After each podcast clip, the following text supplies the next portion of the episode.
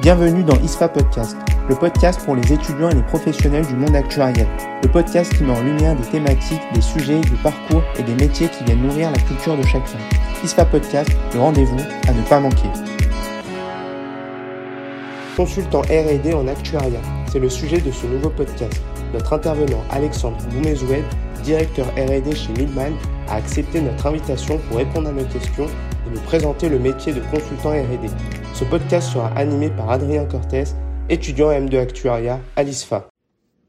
Donc aujourd'hui, nous avons la chance d'avoir pour invité euh, Alexandre Boumezoued, principal et directeur R&D chez Milliman. Donc vous avez fait l'école des ponts, puis ensuite un doctorat. Donc on vous remercie vraiment pour votre présence. Et euh, nous aimerions d'abord revenir euh, rapidement sur votre parcours pour nos auditeurs. Donc pourriez-vous nous donner quelques éléments en plus sur votre parcours et ce qui vous a fait choisir ce domaine? Bonjour Adrien, bonjour à tous. Euh, déjà merci beaucoup pour l'invitation. Euh, donc effectivement, je suis sorti de l'école des ponts et je me suis mis à découvrir l'actuariat dans un contexte de, crise financière, donc vers 2009. découvert d'abord chez AXA rapidement, puis via un stage chez Milliman et je découvre la recherche et développement. Et donc, euh, je réalise qu'il y a un vrai besoin de, solutions techniques hein, très avancées, que c'est un domaine très varié. Et donc, je décide de faire la thèse académique, puis de revenir chez Milliman pour euh, euh, continuer l'aventure. Très bien, c'est très clair. Donc, je vais vous poser trois séries de questions. Donc, des questions plutôt générales sur la recherche et développement et la différence entre ce qu'on peut faire en entreprise et à l'école. Ensuite, euh, plutôt des questions orientées sur les thèses, pour voir un petit peu comment ça se passe, euh, les thèses en entreprise. Et enfin, euh, plus une question sur l'évolution du métier et votre vision sur, sur cela. Donc je vais commencer par, par les, questions les plus générales que tout le monde se pose. et la première, c'est lorsqu'un jeune diplômé arrive dans une équipe RD telle que celle qui est de, de Milliman, quel type de tâches il se voit confier et comment on organise son encadrement? Bah, pour, les plus jeunes, il y a un peu deux cas. Il y a déjà l'arrivée en stage. Donc, bon, c'est vrai que le stage, c'est plus un prolongement de, de, la formation à l'école. On est vraiment 100% sur un sujet. Il y a un, caractère très académique. Euh, donc là, il va être sur, sur vraiment le, travail de mémoire. Et ensuite, euh, jeune diplômé, euh, ça va être vraiment en mission au projet RD directement. Et en général, ça démarre par prise de connaissances et aussi rapidement adapter des codes existants, améliorer des, méthodes. On va essayer de trouver euh, des, axes d'amélioration un peu plus faciles au début qui s'intègrent dans, le projet plus global. D'accord, c'est très clair. Est-ce que les missions données sont donc d'autant plus techniques que le consultant a de l'expérience? Est-ce que par exemple un consultant qui serait expert en générateur de scénario économique peut décider, euh, au bout d'un certain temps, de passer sur une expertise différente, euh, telle que les modèles de machine learning en envie. Donc euh, voilà. Mais sur la partie technique, ça, va dépendre de comment on le définit. C'est vrai qu'au début, c'est très technique au sens on va faire beaucoup de code hein, quand on est plus junior.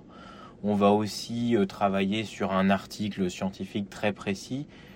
donc ça, c'est plutôt en début de carrière. Par contre, après, ça reste technique euh, notamment quand on va chercher des techniques mathématiques et une culture euh, de modélisation au-delà de ce qu'on a appris. Donc par exemple les techniques de, pricing euh, qui n'auraient pas été vues dans les formations classiques, c'est le cas en général, la modélisation fine de la mortalité au-delà des cours de base. Et donc en fait cette technicité-là, elle va être recherchée chez des, profils plus seniors qui justement bah, ont bâti cette expertise dans leur carrière et donc vont, vont l'apporter.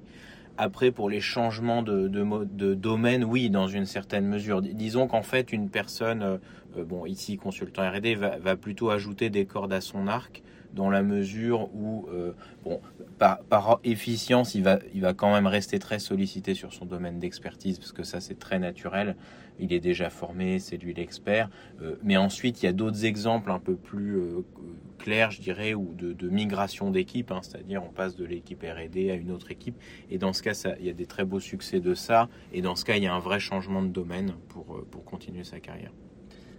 Et donc dans une équipe R&D, euh, est-ce qu'on accorde beaucoup de temps à l'exploration de, nouveaux articles pour rajouter des cordes à son arc justement euh, Comment est-ce qu'on fait pour que les consultants puissent se tenir informés des dernières actualités et aussi, est-ce qu'il est possible pour un consultant d'écrire un papier avec une personne extérieure euh, au cabinet Et dans quel cas cela peut, il arriver pour les nouveaux articles, c'est vrai que c'est au cœur d'une R&D, c'est-à-dire qu'il faut organiser une veille scientifique d'une certaine manière. Alors la difficulté, c'est qu'on est vite perdu par le volume et la fréquence des publications. Si on regarde juste en actuariat, en fait, c'est quand même une quantité d'informations qui est immense. Et donc, on va attendre notamment des plus seniors dans l'équipe de faire le tri entre bah, les articles qui ont un potentiel et ceux qui soit sont une redite de ce qu'on connaît déjà ou qui ont moins de potentiel. Donc, faire ce tri, c'est important pour, euh, pour ensuite accorder du temps à, à la veille. Ensuite, bon, pour, pour le, se tenir informé, alors en fait, ça demande beaucoup d'énergie quand même parce que un des meilleurs canaux, c'est de rester connecté au domaine académique et aux, partenaires académiques. Ça permet vraiment de connaître les sujets, je dirais, à l'avance euh, versus bah, voir les publications qui sont sorties. En fait, ça veut dire que c'est des travaux qui, qui sont sortis, mais en fait, ils ont déjà 2-3 ans. Donc, pour rester très connecté, c'est participer à des groupes de travail, aller sur place à des conférences et plus généralement être capable d'assurer des relations de, long terme avec ces partenaires-là. Pour, euh, pour ensuite l'écriture d'articles, alors euh, oui, du coup, c'est bien de favoriser les partenariats. Donc ça peut être typiquement avec des partenaires académiques, donc ça, ça se fait souvent. Euh, ou bien ça peut même être avec un client euh, à l'issue d'une mission qui revêt un caractère R&D très fort. Ça peut être aussi une manière complètement euh, générale euh, avec des personnes du même domaine du conseil parce qu'on souhaite s'associer pour faire avancer la recherche dans le domaine. Et donc dans le domaine de l'actuariat et, plus largement celui de la finance, dans quel journal on peut raisonnablement espérer publier? Est-ce que vous avez des exemples euh, chez Milliman euh, de papiers qui ont, qui ont réussi à arriver dans certains journaux? Et je pense euh, notamment à certains consultants qui faisaient leur doctorat chez Milliman. Alors oui, il y a beaucoup de... Bon, déjà en actuariat, il y, a, quand même beaucoup de journaux, donc ça c'est une chance. Et aussi, il y a certains... Il y a différents degrés d'acceptation. Donc l'avantage en actuariat, c'est qu'on on sait qu'il y a il y, a une gamme d'articles qui, permet de, caser des travaux de différents niveaux. Donc c'est pas le niveau au sens péjoratif du terme, mais forcément parfois on a plus de mathématiques et parfois on a plus d'exemples numériques. Donc par exemple Insurance Mathematics and Economics, tous les actuarial journal, donc North American, Scandinavian, euh, etc. Ou l'Astin Bulletin, voire le bulletin français d'actuariat sont, des bons exemples. Le, la difficulté c'est que c'est souvent un objectif en soi c'est-à-dire que valoriser un projet concret existant directement en publication, en général, c'est très difficile, voire, ça se produit pas. Donc, ce qu'il faut euh, euh, souvent faire, c'est vraiment avoir une démarche scientifique particulière, emmener des résultats jusqu'au bout, mais c'est vraiment dans l'objectif de l'article. Et, euh, et, du coup, il y a une marche qui est très très élevée entre un projet R&D et l'article. Donc ça, c'est vrai que c'est une difficulté. D'accord. Et c'est un petit peu différent comme question, mais est-ce qu'un consultant R&D, il peut par exemple, euh, donc euh, par, ses contacts, le réseau qui, va développer au fur et à mesure de sa carrière et son travail, réussir à rapporter une mission euh, lui-même au sein de l'équipe R&D Est-ce que ça, ça arrive? Et sinon, qui, se charge de trouver les, missions Est-ce que c'est plutôt les profils seniors c'est une bonne question et qui s'applique en fait au, domaine du conseil en général. En fait, ça arrive tout le temps. En gros, il y a deux, deux canaux hein, pour ça, pour le développement commercial. Soit une sollicitation directe du client, et ça, en fait, ça vient très souvent grâce à la qualité du travail et, et à la fiabilité d'une consultante ou d'un consultant. Et en fait, par ce travail, le lien de confiance, euh, le client va choisir de poursuivre des, des projets euh, ou, euh, ou, même on va définir ensemble des nouveaux projets.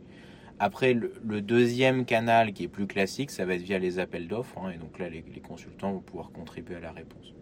Alors au-delà, bien sûr, bah, chez Miniman, donc les principaux jouent un rôle particulier euh, en, en, parallèle, hein, qui est de maintenir des relations de travail de long terme avec les clients. Euh, donc bien sûr, c'est en les accompagnant sur le, travail au quotidien, mais c'est aussi réfléchir sur la feuille de route, euh, comment les clients vont, vont améliorer euh, leur processus, leur méthode sur le long terme. Donc accompagner un peu dans cette vision pour, pour des partenariats de, plus grande échelle. D'accord. Donc on termine la, partie sur les questions les plus générales et maintenant j'ai on aimerait un petit peu se concentrer un peu plus sur euh, la partie thèse. Donc euh, régulièrement, il y a des doctorants euh, dans l'équipe de recherche et développement de Milliman. Et on entend souvent parler de thèse chiffres en entreprise. Alors comment choisissez-vous vos doctorants? Quels sont les critères les plus importants? Et pourquoi un étudiant, selon vous, devrait-il plutôt choisir de faire une thèse chiffre plutôt qu'une thèse académique? Alors le, plus important pour nous, pour les thèses, c'est la motivation. Donc une vraie motivation euh, profonde, parce que c'est un effort sur le long terme. Hein.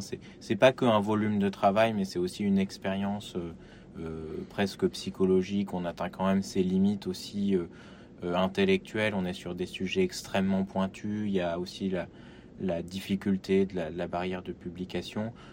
donc voilà, quelqu'un de très motivé et aussi très collaboratif disons que le, doctorant CIF, ça va être un peu comme le, ciment de la relation entre le directeur de thèse académique côté laboratoire et le directeur en entreprise. Donc il va vraiment avoir ce rôle de, faire parler les deux et aussi avec le même vocabulaire puisque chacun est dans son, dans son monde aussi.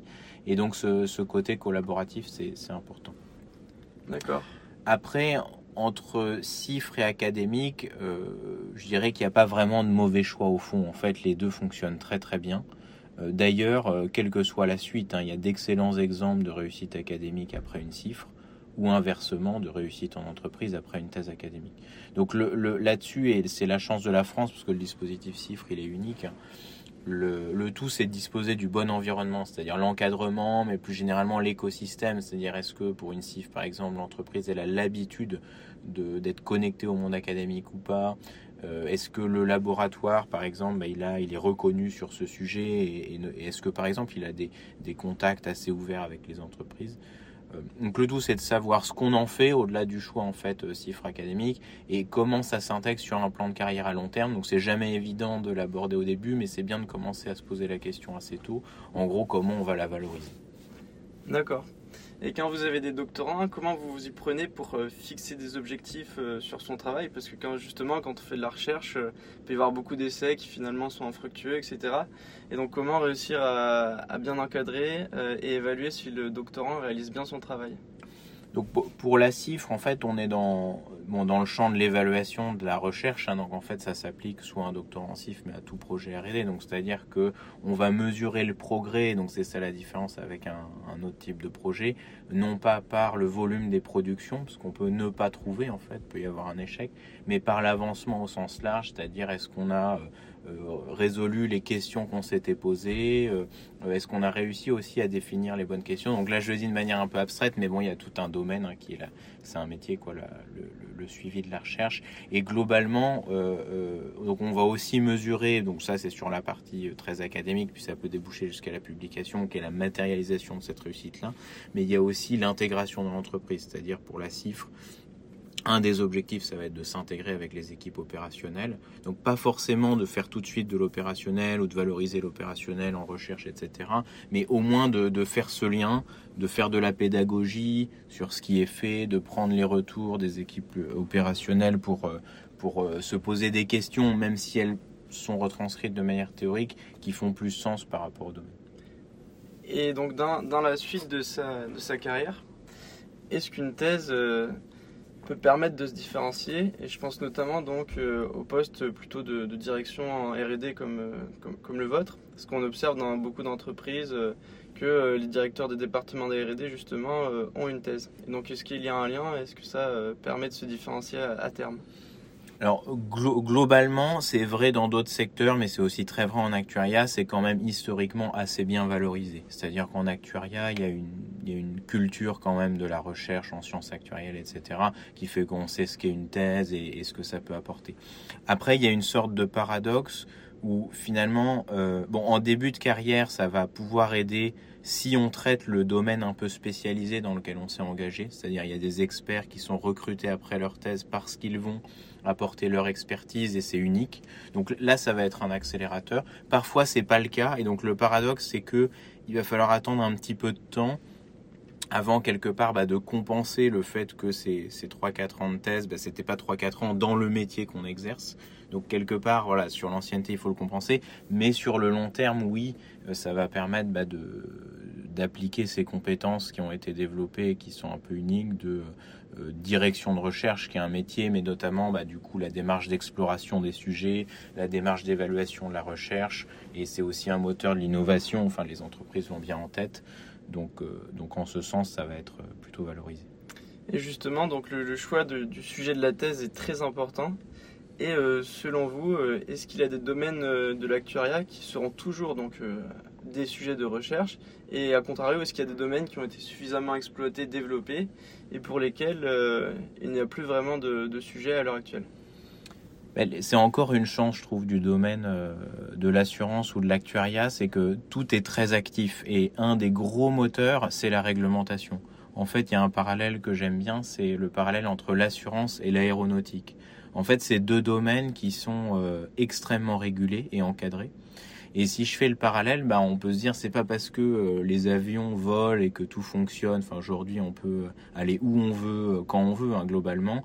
Euh, ben en fait, euh, la recherche sous-jacente, elle s'arrête pas. On demande plus de sécurité, on demande plus d'efficience énergétique. En fait, en assurance, c'est pareil. C'est-à-dire, on demande que les process soient sécurisés, on demande que les modèles soient plus précis et on demande que tout se fasse de manière plus, plus efficace en termes de calcul. Donc, pour, donc ça, c'est vraiment, je dirais, c'est complètement structurel en assurance. On le retrouve dans ces, ces autres domaines comme l'aéronautique et c'est un vrai moteur. Et après, il y a tous ces domaines spécifiques à l'assurance qu'on revoit de manière régulière. On a revu les modèles de mortalité tout récemment pour le, le Covid. Euh, c'est des exemples dans l'environnement économique incertain, c'est pareil, on a un regain d'intérêt pour certains modèles sur euh, la volatilité, etc. Donc ça, c'est aussi l'autre moteur, euh, le fait que ben, en assurance, on traite un nombre de risques extrêmement divers, et donc ça, ça, donne des, occasions de revisiter les modèles. Merci beaucoup. On va passer sur la question donc plutôt de vision de l'évolution du métier. Donc par rapport à un métier de, consultant à vie, par exemple, euh, quelle est la principale différence euh, avec euh, un consultant RD J'imagine qu'au niveau du code, du contenu mathématique, ça va beaucoup varier. Et comment ça se matérialise donc entre quelqu'un qui travaillerait plutôt du côté vie ou plutôt du, côté RD les différences qu'on va trouver, c'est vraiment en termes d'outils. C'est qu'on va, va, pas raisonner sur les mêmes outils. Un consultant vie, pour faire ça, on va pouvoir être très à l'aise sur coder dans un, modèle ALM propriétaire ou en langage open source. Un consultant R&D, lui, va être euh, plutôt familier sur des implémentations de certains modèles mathématiques. Globalement, dans la réalisation du métier, il n'y a pas vraiment de grosse différence entre un consultant R&D et un consultant d'une autre équipe. Il est vraiment consultant, donc c'est il accompagne ses clients pour résoudre des problèmes, se poser les bonnes questions et, le faire s'améliorer. Après, voilà, en termes d'outils, forcément, c'est différent. et, nous, on va avoir la partie recherche qui est aussi la, évidemment la spécificité, et donc qui va demander un maintien à jour des connaissances et de l'expertise qui va être un petit peu particulier en comparaison. Pensez-vous que le métier de la R&D va évoluer dans les années à venir? Euh, Donc pensez-vous qu'il soit important de développer son expertise en code? Par exemple, euh, aujourd'hui on, observe l'émergence de, Python et des nouvelles euh, librairies de machine learning telles que PyTorch. Pensez-vous que, de manière générale, les modèles qui sont historiquement les plus simples pourront continuer à être utilisés tout seuls? Ou est-ce qu'il faudra enrichir ces modèles simples de modèles, avec des modèles plus compliqués pour avoir une analyse plus complexe Et donc, est-ce qu'il faudra euh, investir du temps sur ce genre de nouvelles technologies? Disons que sur l'évolution du métier euh, R&D, il, y a, plusieurs choses. Forcément aujourd'hui, les possibilités de gestion des grandes données, de calcul efficient, parallélisation, ça fait que tout le monde doit être euh, très conscient de, des bonnes pratiques pour le code, de ce qui existe en termes de librairie, etc. Donc ça, on demande ce recul à tout le monde et c'est au cœur des formations. Ensuite, il y a un peu une évolution qui est qu'avec la vague du machine learning, il y a comme une répercussion sur les modèles classiques aussi en termes de besoin d'interprétabilité, de stabilité, de validation. En fait, toutes ces choses-là, bah, c'est des compétences euh, qui sont aussi de plus en plus demandées à un consultant R&D, là où quand on était en régression de grande dimension classique avant, on, se posait peut-être moins de questions. Aujourd'hui, on veut que ce soit très parcimonieux, euh, que ce soit interprétable, etc. Il y a aussi la partie euh, architecture de calcul c'est-à-dire euh, en termes de, métier R&D, il y a 10 ans, il y a des calculs qui étaient juste pas possibles. Et donc on, passait beaucoup d'énergie à essayer de trouver des méthodes d'approximation qui utilisaient des maths appliquées de, certains domaines. En fait, aujourd'hui, c'est différent avec le calcul distribué, notamment la demande sur le cloud. Faire les vrais calculs, ça devient possible. Donc, je pense au modèle interne, hein. par exemple, faire des simulations dans les simulations. Bah, en fait, certains commencent à le faire, euh, ou au moins ils sont vraiment presque, et donc ça déporte l'effort je dirais, développer des modèles d'approximation vers l'effort d'accélération, d'optimisation des vrais calculs. Donc c'est aussi un peu abstrait là, là, sûrement, mais il y a des vrais exemples. Hein. Par exemple, le, le multi-level Monte Carlo. Euh, aujourd'hui, c'est regardé en assurance parce que on sait maintenant avoir les ressources de calcul pour le faire. Et donc il y a plein de mathématiques. Donc en ce sens, le métier il évolue parce que les, architectures évoluent. On entend souvent parler euh, donc dans les grandes entreprises euh, d'entrepreneuriat et ce sera ma dernière question, c'est-à-dire euh, entreprendre au sein de son entreprise. Est-ce que vous, vous encouragez cela?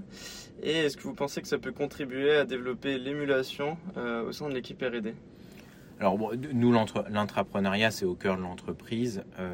il y a beaucoup d'entreprises qui vont dire ça, et donc chacune va y arriver à son, à son niveau. En fait, l'idée, c'est de donner les moyens à chacun de développer ses idées. Donc c'est c'est pas individuel, hein, ça peut être assez collaboratif via des groupes de travail transverses, etc. Euh, par contre, le défi, et c'est d'autant plus vrai pour des plus grosses structures, c'est de donner à la fois la liberté initiale du développement, parce que quand on a les idées, qu'on se met à développer ensemble, il y a un côté très satisfaisant, il y a vraiment un sentiment de liberté. Euh, du coup, dans ce processus-là, d'assurer le fait qu'on va développer quelque chose de nouveau, euh, quelque chose d'utile aussi, c'est-à-dire on ne veut pas euh, générer de l'idée pour générer de l'idée, on va les sélectionner ensuite. Mais ensuite, il faut gérer un peu l'élan comme les levées de fonds hein, dans les startups pour rendre cette idée, donc ça peut être un service, un logiciel, standardisé pour être diffusé largement. Et ça, c'est une transformation qui est difficile parce qu'on passe de l'idéation en fait. Hein, donc, dans le processus d'innovation, on passe de l'idéation et du développement à, euh, au passage à l'échelle, à la standardisation, à la diffusion. Et ça, c'est même en termes d'accompagnement RH, de d'animation des équipes, c'est la grosse difficulté. Et en fait, c'est la définition de l'innovation. Il faut quelque chose de nouveau, utile, mais aussi diffusé largement. Et en fait, ce passage de euh, développement des nouveautés euh, qui peuvent servir à, à grande échelle, bah, c'est ce que tout le monde essaie de faire et c'est ce qui, ce qui forcément génère l'émulation au sein de l'équipe. Merci beaucoup euh, Alexandre Boumezouet pour le temps que vous nous avez accordé et à très bientôt. C'est la fin de ce podcast. Merci à Alexandre Boumezouet pour sa participation. Merci à Adrien pour la préparation de ce podcast. Merci aux auditeurs. On se retrouve bientôt pour un nouvel épisode ISFA Podcast.